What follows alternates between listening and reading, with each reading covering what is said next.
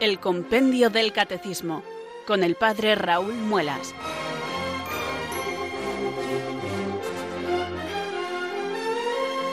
Muy buenas tardes, queridos oyentes de Radio María. Son las 4 o las 3 en Canarias. Aquí comienza una nueva edición del programa El Compendio del Catecismo de la Iglesia Católica. Reciban desde Talavera de la Reina un saludo muy cordial del Padre Raúl Muelas, que un día más les habla desde estos micrófonos de Radio María, la radio de la Virgen, la fuerza de la esperanza. Sed todos bienvenidos.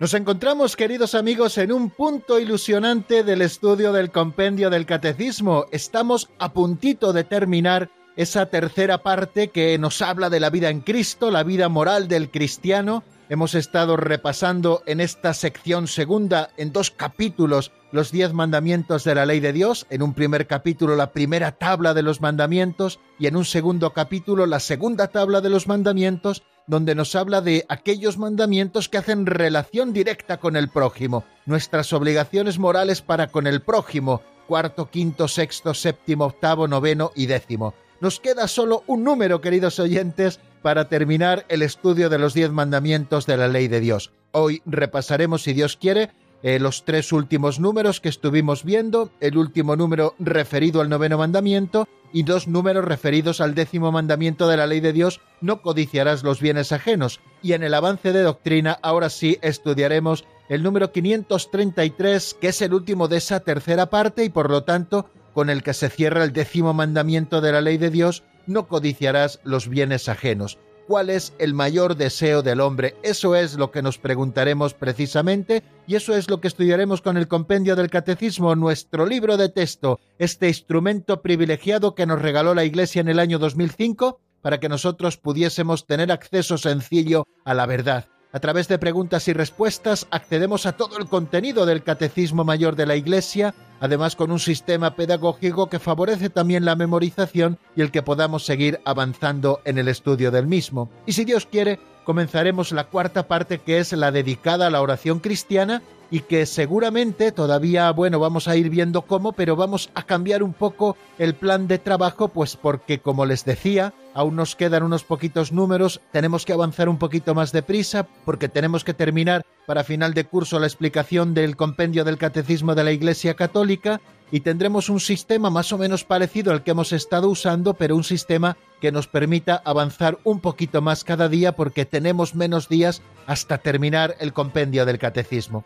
Pues bien amigos, ya saben, como les digo, estamos en un momento ilusionante, vamos a rematar toda esta parte dedicada a los mandamientos de la ley de Dios y vamos a empezar a estudiar la oración cristiana. Y lo haremos también pues en dos secciones. La primera sección que se llama la oración en la vida del cristiano tiene tres capítulos, la revelación de la oración, la tradición de la oración y la vida de oración y luego una sección segunda que es la oración del Señor, la que Cristo nos enseña, el Padre nuestro, e iremos desgranando de una manera también muy sencilla, pues esta síntesis de todo el Evangelio que es la oración que Cristo nos enseñó. Pues todo esto tenemos por delante, queridos oyentes, espero que estén ilusionados, nosotros así lo estamos, empezamos una nueva semana de trabajo, yo les animo a que tomen el compendio del catecismo en sus manos, a que lo abran por la página 181 porque ahí es donde vamos a repasar y ahí es donde vamos a continuar y que pongan todo su corazón en el Señor, pidiéndole al Espíritu Santo que venga sobre nosotros,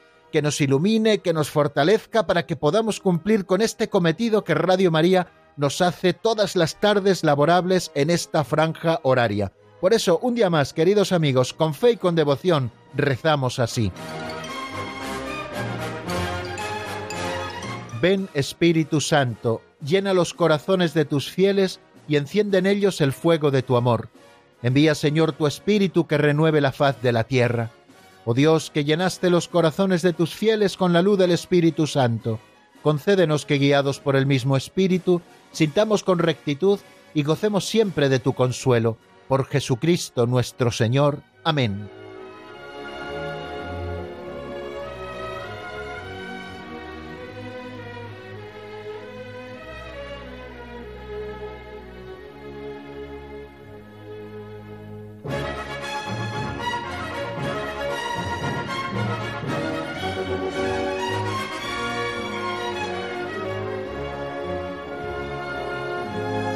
Vamos a procurar, queridos oyentes, de aquí a que terminemos el estudio del compendio del catecismo, que todavía nos quedan algunas sesiones, que no nos falte nunca este segundo momento del programa que titulamos Pinceladas de Sabiduría. Todos los días tomamos un libro así titulado Pinceladas de Sabiduría, escrito hace muchos años, que contiene pequeñas eh, historietas, pequeños cuentecillos, incluso fábulas o narraciones que luego dan pie a que nosotros podamos hacer aplicaciones prácticas. A la fábula siempre le sigue la moraleja y a la pincelada la sencilla reflexión que nosotros les ofrecemos para que podamos aplicar a nuestra vida concreta esa doctrina que vamos conociendo en pequeñas cosas, en pequeños detalles. Al final ya saben que las grandes obras se hacen de pequeños detalles y esta es la gran obra de la santidad. El Señor la va construyendo en nosotros con pequeños detalles que hacen que todo sea más grande y más hermoso. Hacemos del ordinario algo extraordinario como hace el Señor con todo lo que toca. Por eso, queridos amigos, les invito a que escuchemos la pincelada de hoy que se titula El valor de una sonrisa.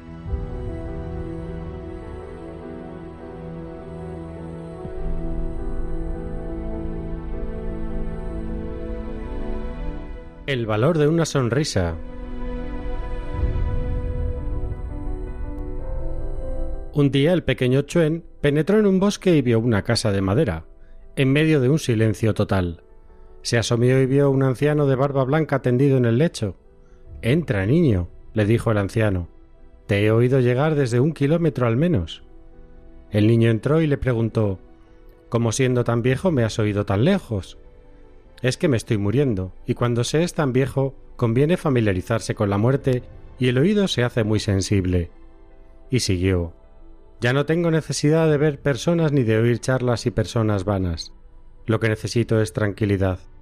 Por eso me he retirado aquí. Pero me has invitado a entrar. Es verdad, pero solo tenía nostalgia de una sonrisa. ¿Me la quieres dar? Chuen sonrió levemente, y el viejo sabio se murió feliz. No seamos avaros de sonrisas. Una sonrisa puede salvar una vida y alivia tanto al que la recibe como al que la da.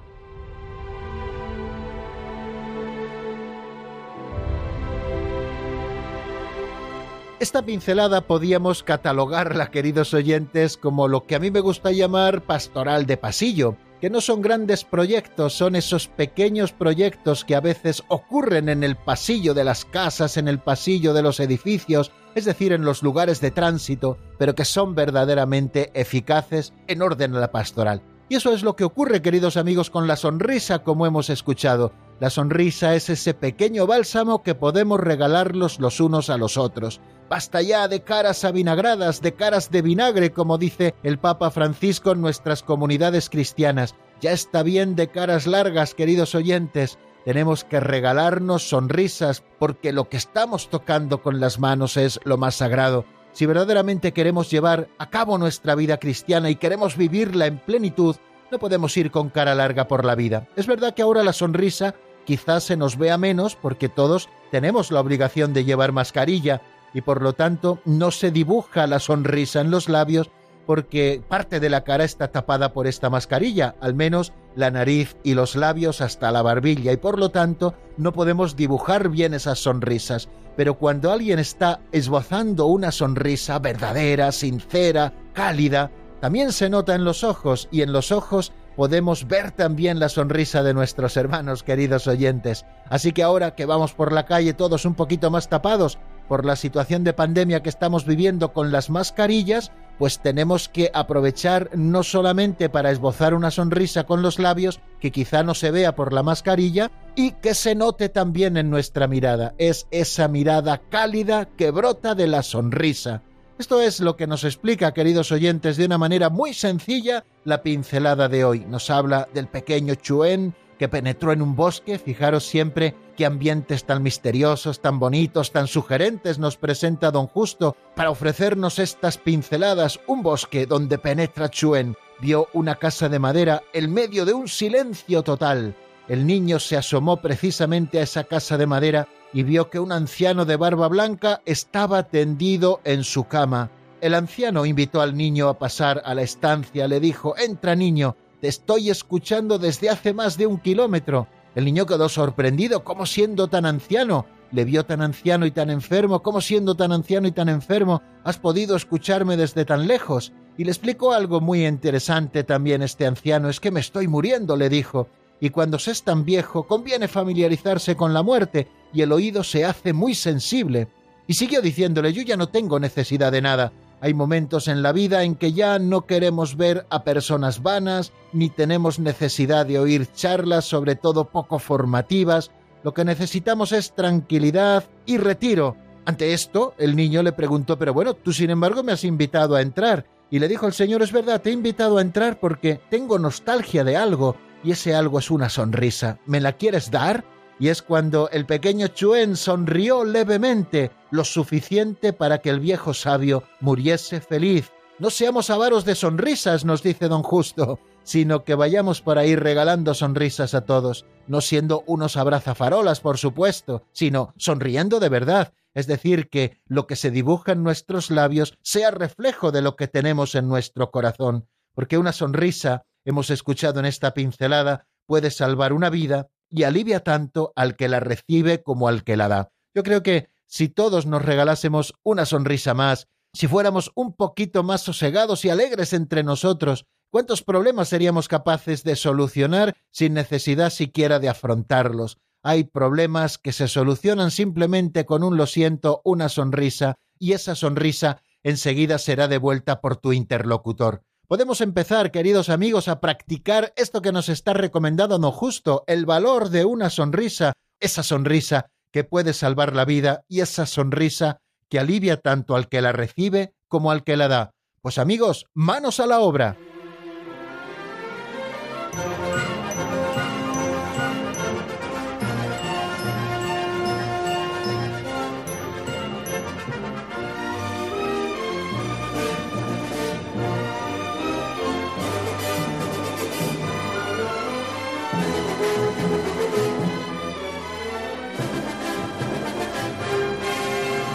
Bien amigos, continuamos en la sintonía de Radio María, estamos en el programa El Compendio del Catecismo de la Iglesia Católica y les saluda nuevamente el Padre Raúl Muelas, de una manera especial a aquellos oyentes que se hayan ido incorporando a nuestra sintonía en los últimos minutos una vez que ya ha comenzado el programa. Vamos a abordar este tercer momento que titulamos Repaso de lo visto en la última edición del compendio.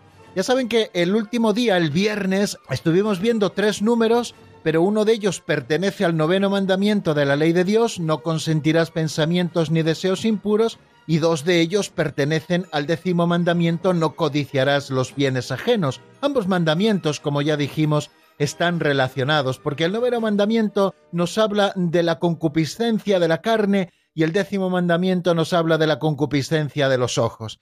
Bueno, ¿qué es lo que estuvimos viendo? El noveno mandamiento, no consentirás pensamientos ni deseos impuros, tiene cuatro números. En cuatro números lo explica eh, precisamente el compendio del catecismo, que exige el noveno mandamiento. Decíamos que exige vencer la concupiscencia carnal en los pensamientos y en los deseos, y que todo esto supone la purificación del corazón y la práctica de la virtud de la templanza.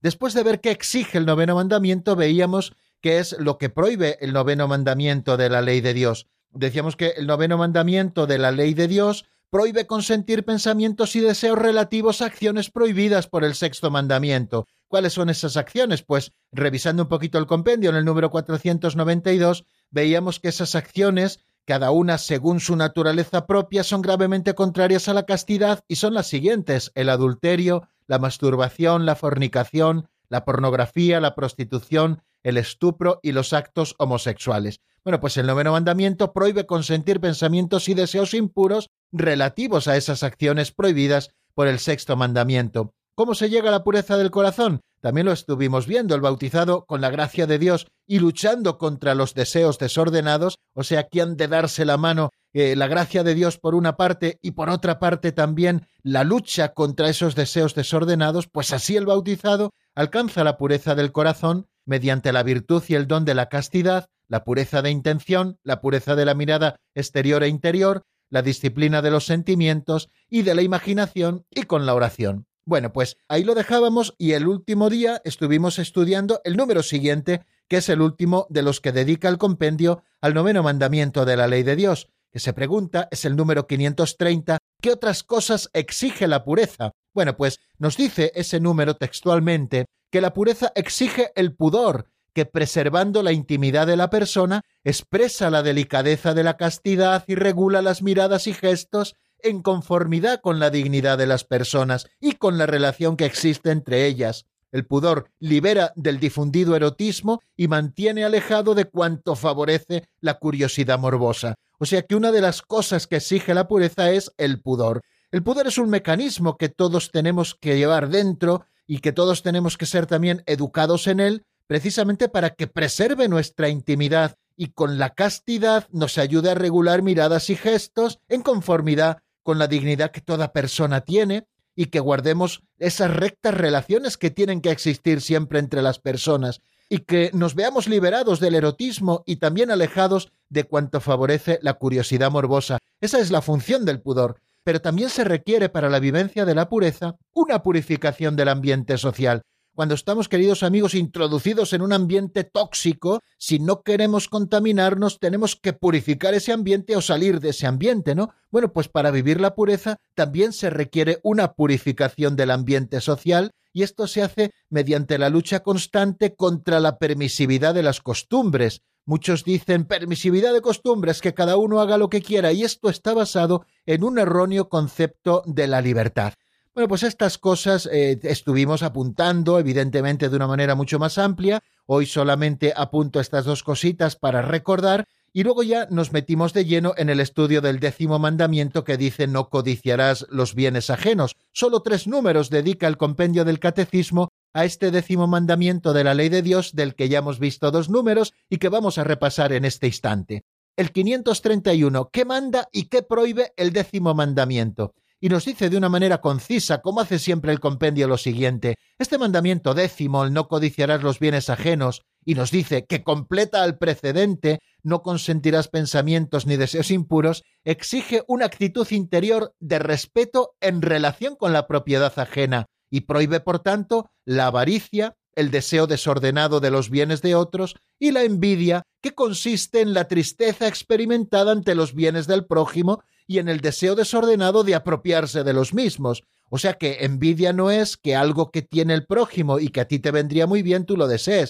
La envidia consiste en entristecernos precisamente porque nuestro prójimo tiene ese bien y desearle nosotros mal y albergar en nuestro corazón ese deseo desordenado también de apropiarnos de ese bien que nuestro prójimo tiene. Esto es precisamente la envidia. Bueno, pues entonces, como ven en este número 531, nos dice que el décimo mandamiento complementa al noveno y lo complementa en el sentido de que los dos nos están hablando de la concupiscencia. Uno nos habla de la concupiscencia de la carne, el décimo nos habla de la concupiscencia de los ojos, según ese texto que encontramos en la primera carta de San Juan en el capítulo primero, tal y como nos lo presenta la Vulgata. Bueno, pues este mandamiento completa al mandamiento precedente y nos está exigiendo una actitud interior siempre de respeto a la propiedad del otro. O sea, tenemos que tener la actitud de respetar siempre la propiedad ajena, respetar lo que no es nuestro. Por lo tanto, está prohibiendo la avaricia del que lo quiere todo para él,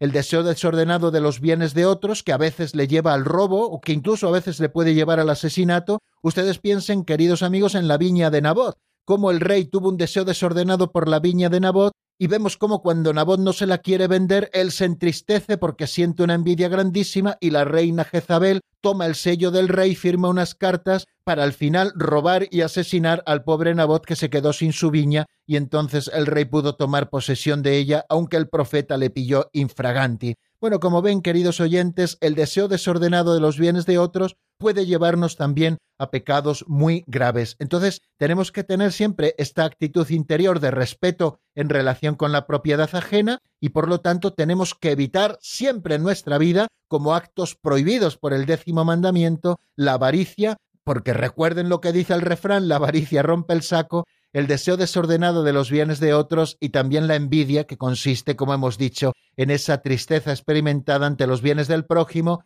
y en el deseo desordenado de apropiarse de los mismos. El décimo mandamiento, así lo expresa el libro del Éxodo en el capítulo 20, cuando nos presenta el Decálogo, es no codiciarás nada que sea de tu prójimo. Y el libro del Deuteronomio lo expresa no desearás su casa, su campo, su siervo o su sierva, su buey o su asno, nada que sea de tu prójimo.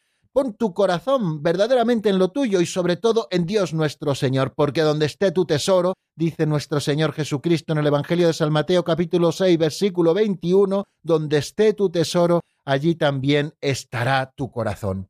Y luego también nos asomamos al número 532, que exige Jesús con la pobreza de corazón. También un número interesantísimo, la pobreza de corazón dice que Jesús exige a sus discípulos que le antepongan a Él respecto a todo y respecto a todos. Para tener un recto orden en el deseo de los bienes, tenemos que desear ante todo lo que Jesús exige, que es la pobreza del corazón. Porque Jesús, como hemos escuchado, exige a sus discípulos que le antepongan a Él respecto a todo y respecto a todos. Desprendimiento de las riquezas, según el espíritu de la pobreza evangélica, y el abandono a la providencia de Dios que nos libera de la preocupación por el mañana, nos preparan para la bienaventuranza de los pobres de espíritu, porque de ellos es el reino de los cielos. Jesús exhorta a sus discípulos a que le prefieran a Él a todo y a todos y les propone renunciar a todos sus bienes. Así lo vemos en el capítulo 14, versículo 33 del Evangelio de San Lucas, renunciar a todo por Él y por el Evangelio. Y poco antes de su pasión, si nosotros estudiamos el Evangelio según San Lucas, vemos cómo Jesús muestra el ejemplo de una pobre viuda que en Jerusalén dio todo aquello que tenía para vivir. Era muy pobre y sin embargo se acercó al cepillo del templo y echó una monedita muy pequeña, insignificante para todos los demás, pero no pasó desapercibida para Jesús, porque esa señora no echó de lo que le sobraba, sino que echó al cepillo del templo todo lo que tenía para vivir es el precepto del desprendimiento de las riquezas que es obligatorio para entrar en el reino de los cielos. Lumen Gentium en el número 42 nos dice que todos los cristianos han de intentar orientar rectamente sus deseos para que el uso de las cosas de este mundo y el apego a las riquezas no les impidan, en contra del espíritu de pobreza evangélica, buscar el amor perfecto. El Señor nos lo recomienda en esa bienaventuranza. Bienaventurados los pobres de espíritu, los pobres en el espíritu. También leemos en algunas traducciones. Las bienaventuranzas revelan un orden de felicidad y de gracia, de belleza y de paz que Jesús quiere presentarnos. De manera que Jesús celebra la alegría de los pobres a quienes pertenece ya el reino, ¿no?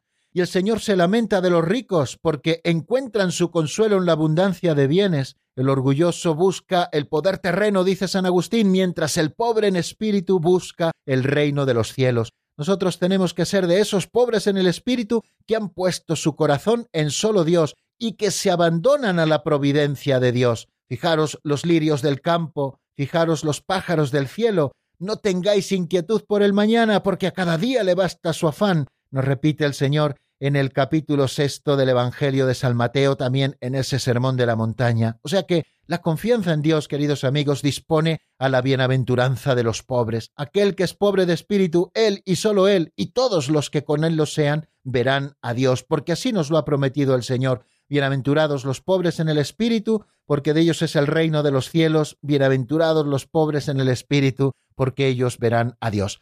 Bueno amigos, pues vamos a dejar aquí el repaso de lo que hemos visto en nuestro último programa. Vamos a escuchar la primera canción de la tarde. Se trata de un tema del padre Eduardo Díaz titulado Amigo, levántate. Está sacada esta canción del álbum Algo ronda en mi cabeza. Lo escuchamos y enseguida estamos nuevamente juntos.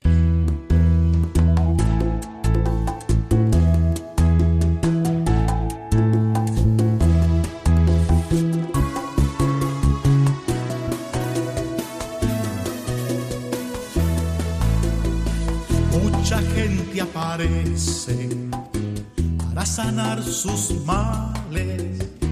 No tiene raza y lugares, solo la fe les vale. Porque Jesús está aquí, porque Jesús está aquí, porque Jesús está aquí, porque Jesús está aquí. El ciego de nacimiento el joven no puede hablar, tiene quien los entienda y que los vea pasar. Porque Jesús está aquí, porque Jesús está aquí, porque Jesús está aquí, porque Jesús está aquí. Amigo, levántate, amigo, levántate, amigo, levántate, amigo, levántate.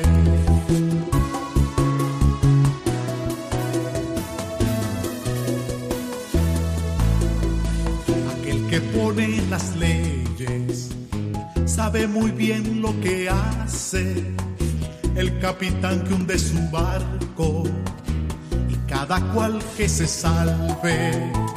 Porque Jesús está aquí, porque Jesús está aquí, porque Jesús está aquí, porque Jesús está aquí.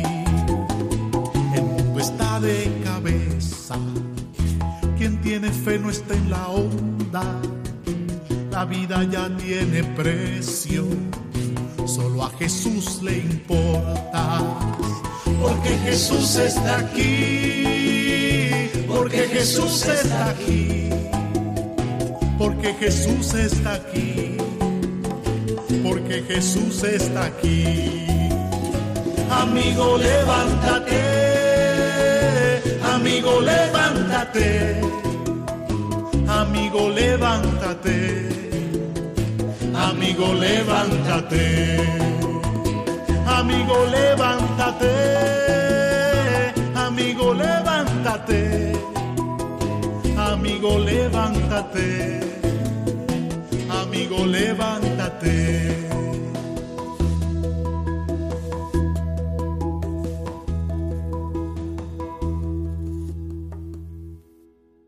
Están escuchando el Compendio del Catecismo con el padre Raúl Muelas.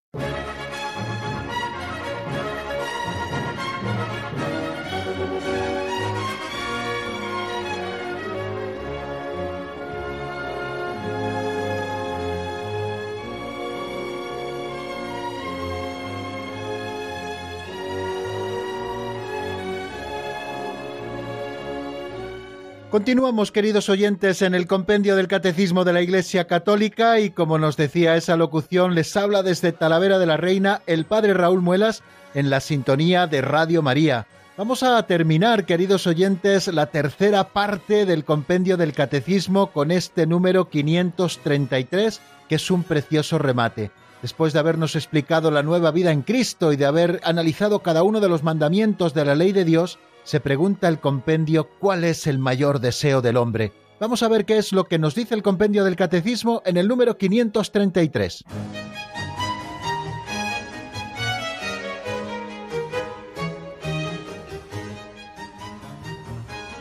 Número 533. ¿Cuál es el mayor deseo del hombre? El mayor deseo del hombre es ver a Dios. Este es el grito de todo su ser. Quiero ver a Dios. El hombre en efecto realiza su verdadera y plena felicidad en la visión y en la bienaventuranza de aquel que lo ha creado por amor y lo atrae hacia sí en su infinito amor.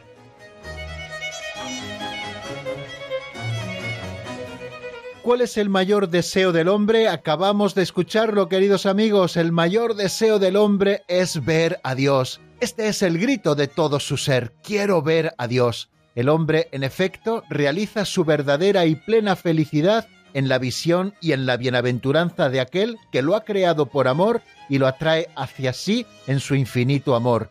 Y remata toda esta explicación con una frase de San Gregorio de Nisa, el que ve a Dios obtiene todos los bienes que se pueden concebir. Bueno, queridos oyentes, hemos dicho en varios momentos en la explicación del compendio del catecismo cuál es la dignidad propia del hombre, que hemos sido creados a imagen y semejanza de Dios, que Dios nos ha creado por amor, que Dios nos sostiene con su providencia amorosa y que Dios nos ha llamado a una vocación excelsa que es la eterna bienaventuranza.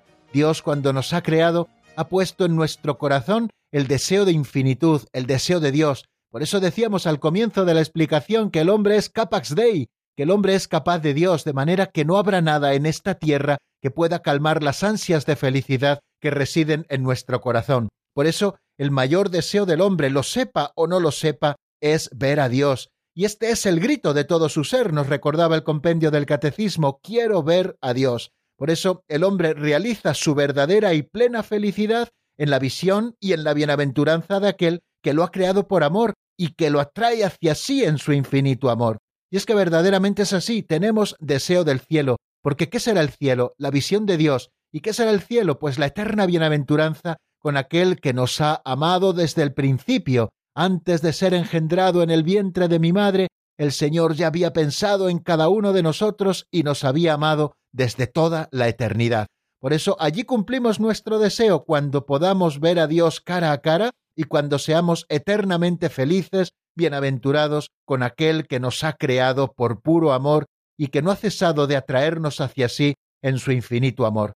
El deseo de la felicidad, nos dice el Catecismo Mayor de la Iglesia, de la felicidad verdadera, aparta al hombre del apego desordenado a los bienes de este mundo y tendrá su plenitud en la visión y en la bienaventuranza de Dios. La promesa de ver a Dios supera toda felicidad, dice San Gregorio de Nisa en la frase más amplia. En la escritura ver es poseer. El que ve a Dios obtiene todos los bienes que se pueden concebir. Por tanto, corresponde al pueblo santo luchar con la gracia de lo alto para obtener los bienes que Dios promete. Esta es nuestra lucha, queridos amigos, aspirar a los bienes que Dios nos promete. Y para poseer y contemplar a Dios, cada uno de los fieles cristianos tenemos que mortificar nuestras concupiscencias y con la ayuda de Dios vencer las seducciones del placer y del poder. No tenemos que dejarnos llevar por esos cantos de sirena rodeados del placer y del poder, abandonando nuestra vocación excelsa, que es ver a Dios cara a cara y gozar por siempre de su presencia, por toda la eternidad. En el cielo toda nuestra vida será amén et aleluya, decía San Agustín, es decir, amén porque estaremos conformes con la voluntad de Dios y aleluya porque estaremos gozosos de ver a Dios y gozosos también de esa bienaventuranza eterna. En este camino hacia la perfección, el espíritu y la esposa llaman a quien les escucha, citando al libro del Apocalipsis en el capítulo 22, a la comunión perfecta con Dios. Allí nos dice San Agustín en su obra de Civitate Dei, allí se dará la gloria verdadera, nadie será alabado allí por error o por adulación, los verdaderos honores no serán ni negados a quienes los merecen, ni concedidos a los indignos. Por otra parte, allí nadie indigno pretenderá honores, pues allí sólo serán admitidos los dignos.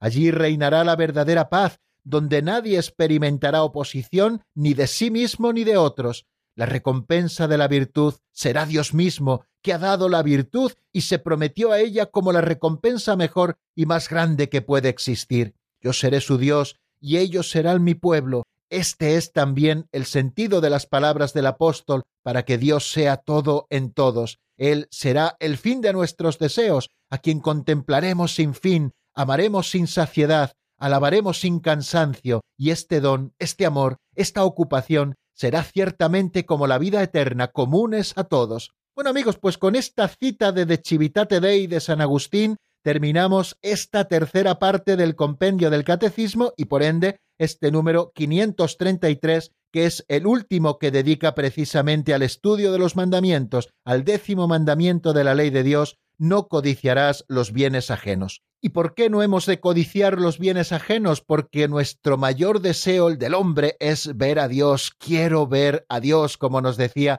ese número 533 que estamos estudiando en este momento. Y esto se consigue con la gracia de Dios y con nuestra colaboración a través de una vida virtuosa. Y así, sin solución de continuidad, queridos oyentes, damos el salto a la cuarta parte del compendio del catecismo que nos habla de la oración cristiana.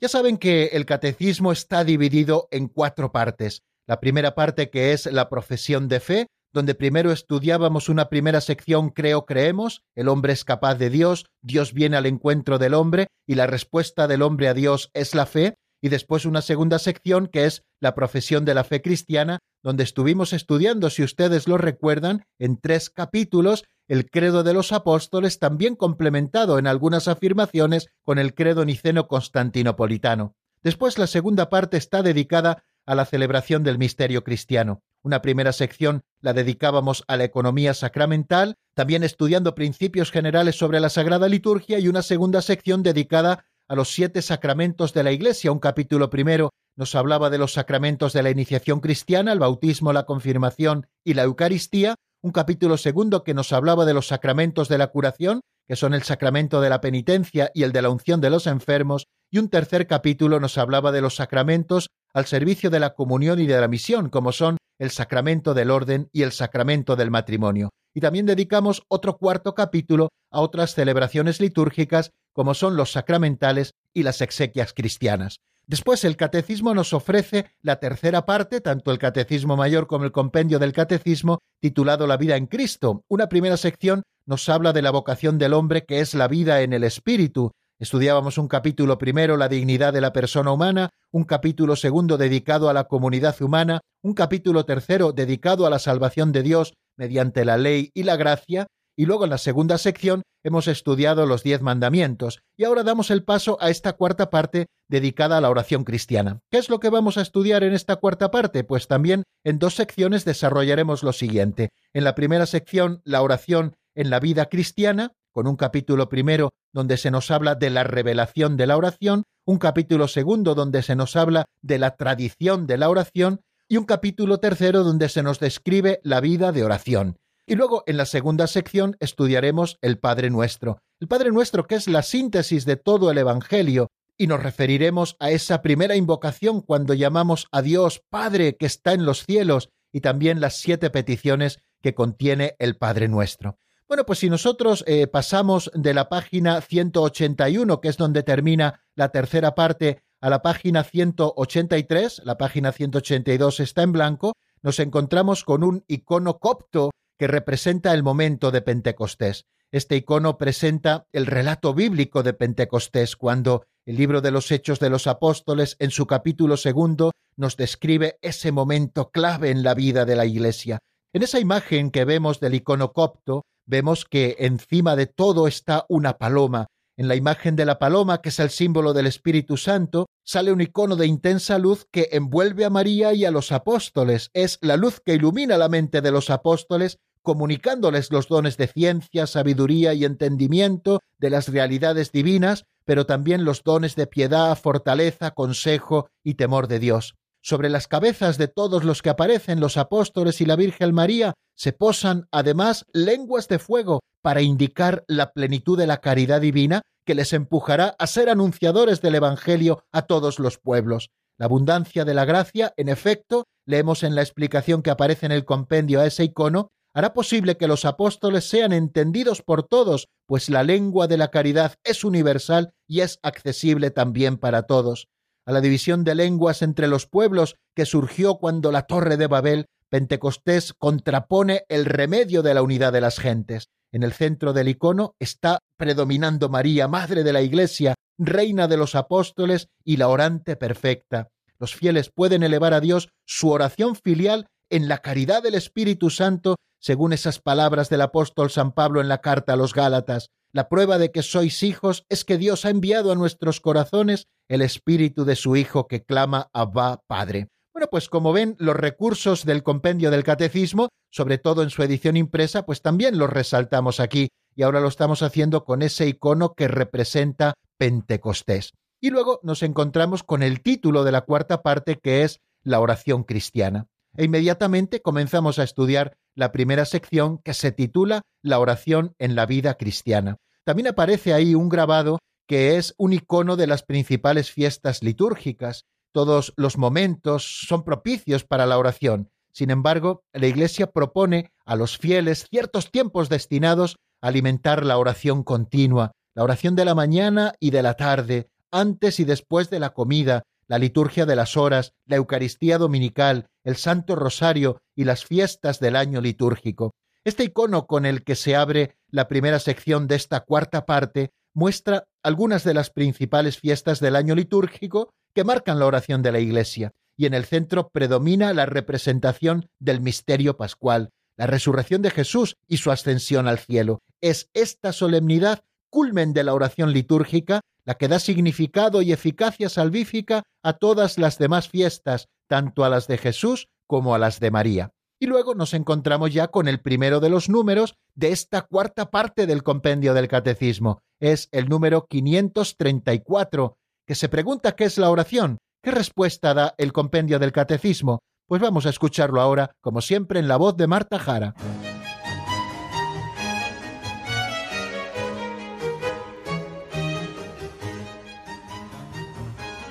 Número 534.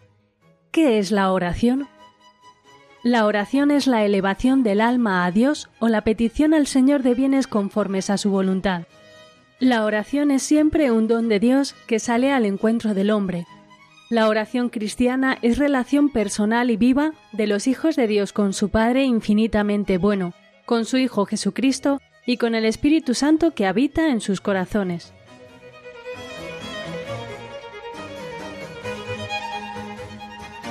Bien, acabamos de escuchar lo que es la oración. La oración es la elevación del alma a Dios o la petición al Señor de bienes conforme a su voluntad.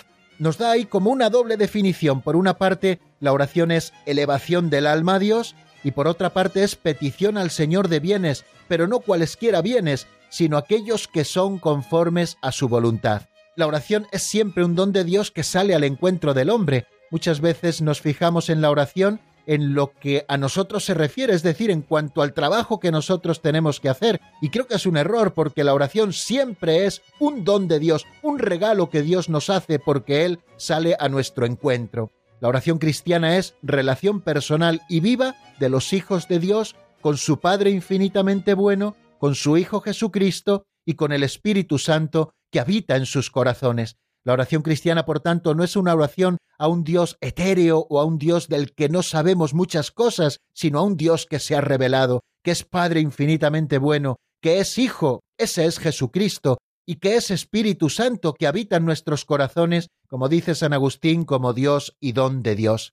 Decía Santa Teresa del Niño Jesús que para mí la oración es un impulso del corazón, una sencilla mirada lanzada hacia el cielo, un grito de reconocimiento y de amor, tanto desde dentro de la prueba como en la alegría. Eso es la oración, ese impulso del corazón, esa mirada sencilla lanzada al cielo, ese grito de reconocimiento y de amor, tanto desde dentro de la prueba como en la alegría. Eso es la oración, la oración en el momento de prueba y también la oración en el momento de gozo. Cuando el Catecismo Mayor de la Iglesia trata de explicar estos primeros compases sobre qué es la oración, tiene como tres apartados nos habla de la oración como don de Dios, la oración también como alianza y la oración como comunión. La oración como don de Dios es esa elevación del alma a Dios o la petición a Dios de bienes convenientes. Es San Juan Damasceno quien nos ofrece esa frase. ¿Desde dónde hablamos cuando oramos? ¿Desde la altura de nuestro orgullo y de la propia voluntad? ¿O desde lo más profundo, como dice el Salmo 130, de un corazón humilde y contrito?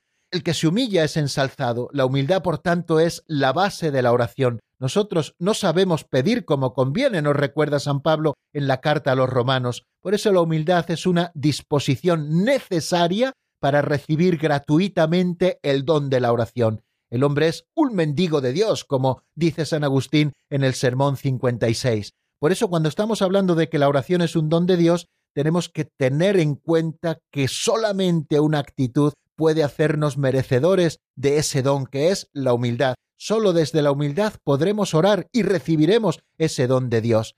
Nuestro Señor, cuando habla con la samaritana junto al pozo, le dice, si conocieras el don de Dios, bueno, pues eso es la maravilla de la oración, el don de Dios, que se revela precisamente allí junto al pozo de Sicar, donde vamos a buscar nuestra agua. Allí Cristo va al encuentro de todo ser humano es el primero en buscarnos y el que nos pide de beber. Jesús tiene sed, su petición llega desde las profundidades de Dios que nos desea. La oración, lo sepamos o no, es el encuentro de la sed de Dios y de la sed del hombre. Dios tiene sed de que el hombre tenga sed de él. También esta frase es de San Agustín. ¿Qué frases tan hermosas nos regaló el santo de Hipona?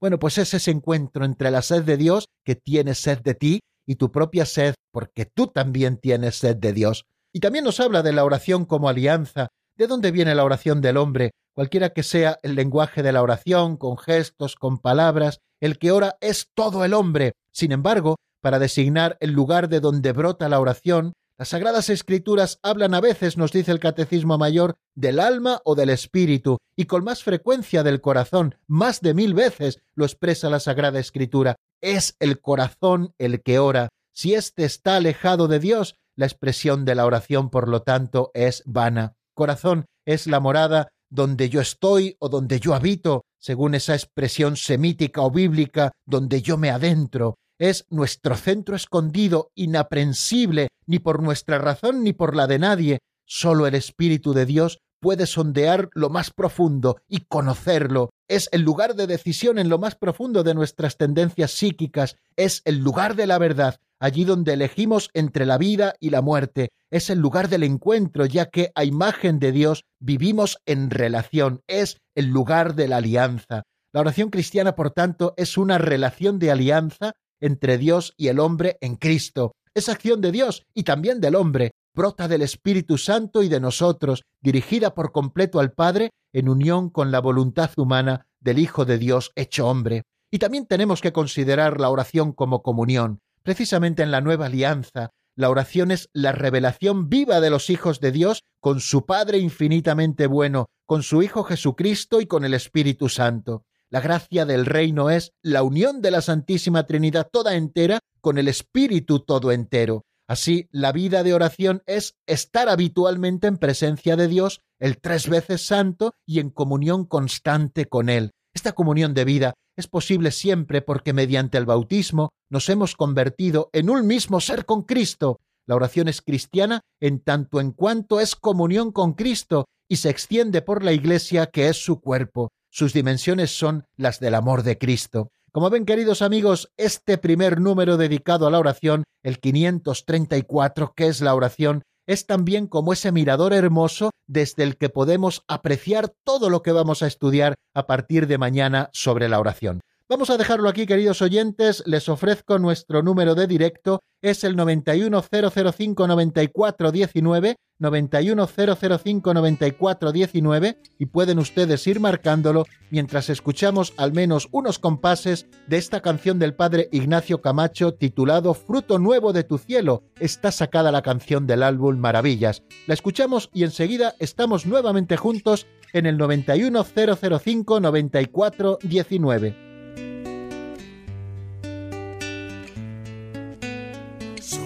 Señor, te lo pido, quédate esta noche en mi alma, pues solo tu amor y abrigo me darán consuelo y calma.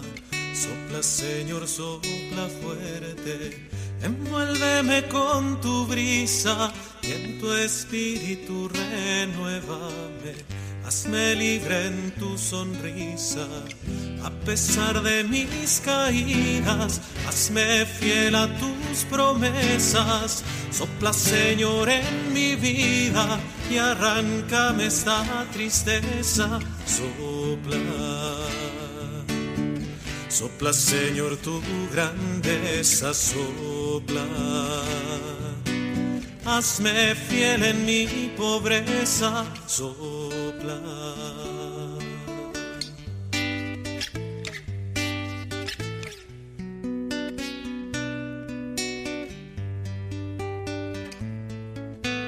Sopla, Señor, en mi oído, sopla fuerte, arranca el miedo, pues sin ti me hallo perdido, sin tu luz me encuentro ciego.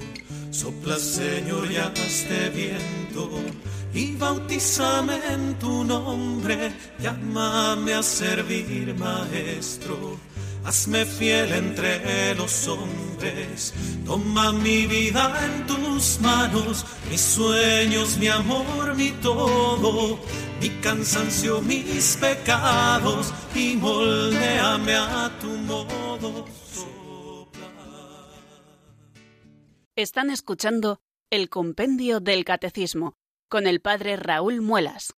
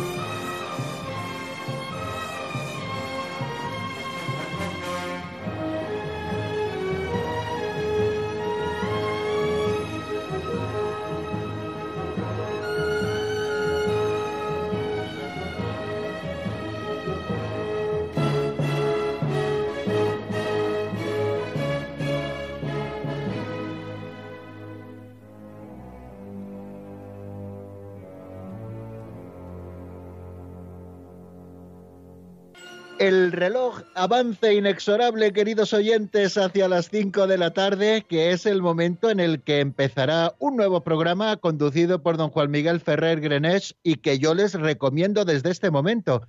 Pero antes de que llegue ese programa, nosotros vamos a compartir un ratito con nuestros oyentes que han tenido a bien llamar al 91005 9419. Vamos a dar paso a la primera llamada que nos llega desde Castellón. Rosario, buenas tardes y bienvenida, amiga. Buenas tardes, padre. En primer lugar, estoy muy agradecida de, oírlo cada día, cada día por la noche a las dos de la mañana. En primer lugar, le doy gracias a Dios por manifestarme su amor en mi vida, por su Hijo Jesucristo, porque me ha salvado la vida. Porque si no se hubiera manifestado el amor de Dios en mi vida, no, no estaría viva. Eh, en segundo lugar, le doy gracias a Dios por sus ministros y le pido cada día en mis oraciones que los porque tiene una oración donde Dios para explicarse la sabiduría de Dios.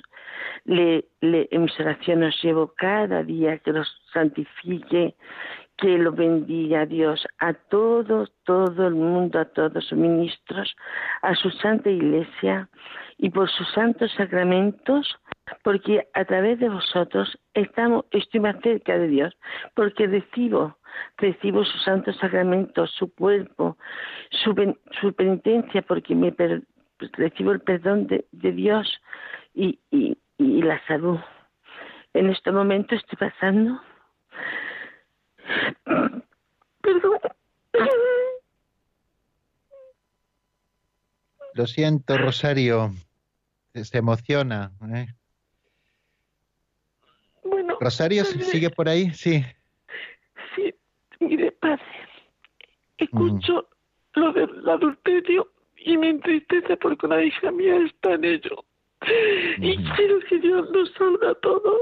Y cuando escucho eso, pues me entristece mucho y rezo mucho a Dios para que Dios nos salve a todos. Y yo no puedo vivir sin Dios. Sí.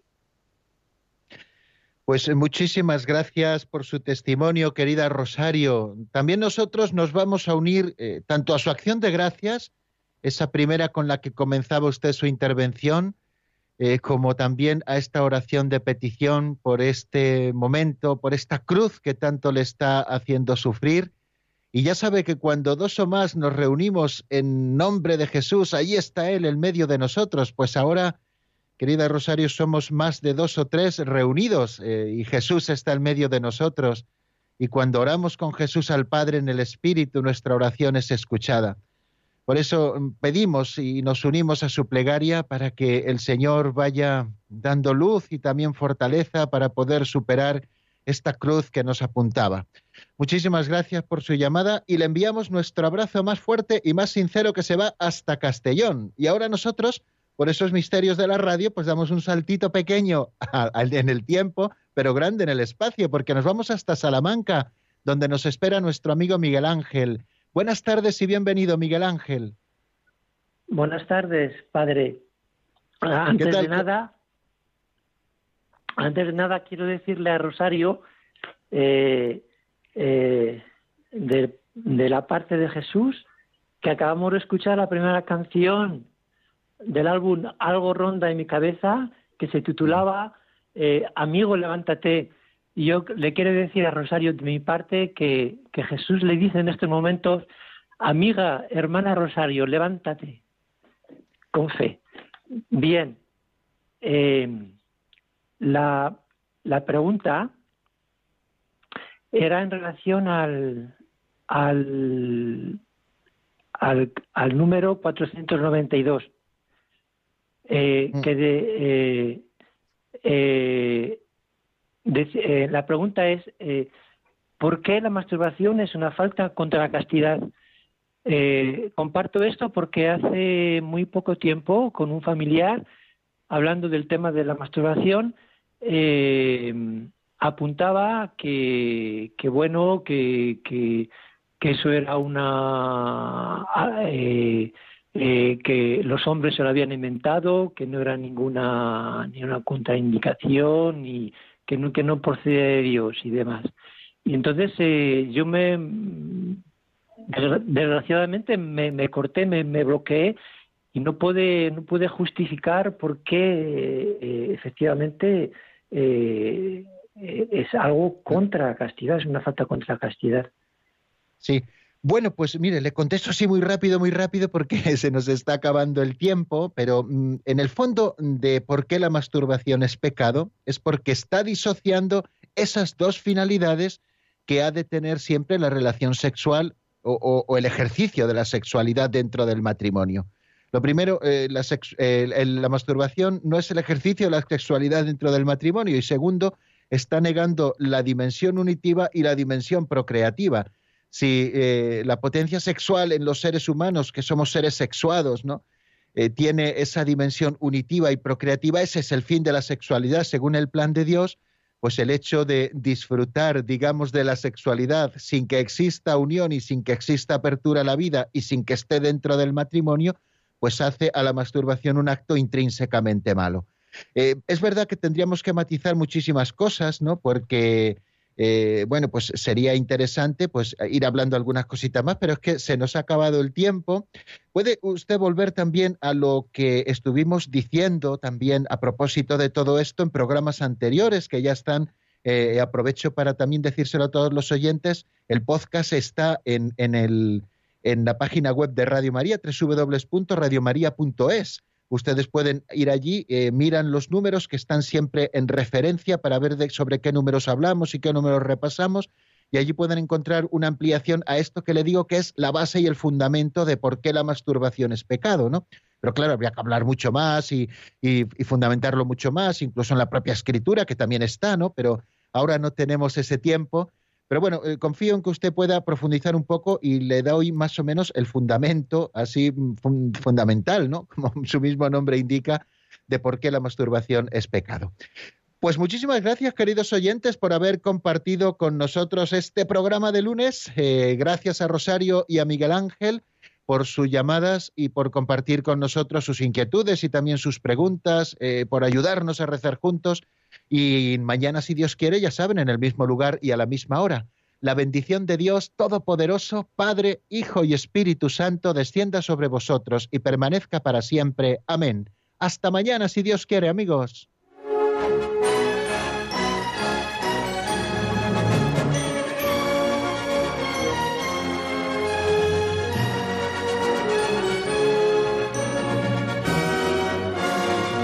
El Compendio del Catecismo con el Padre Raúl Muelas.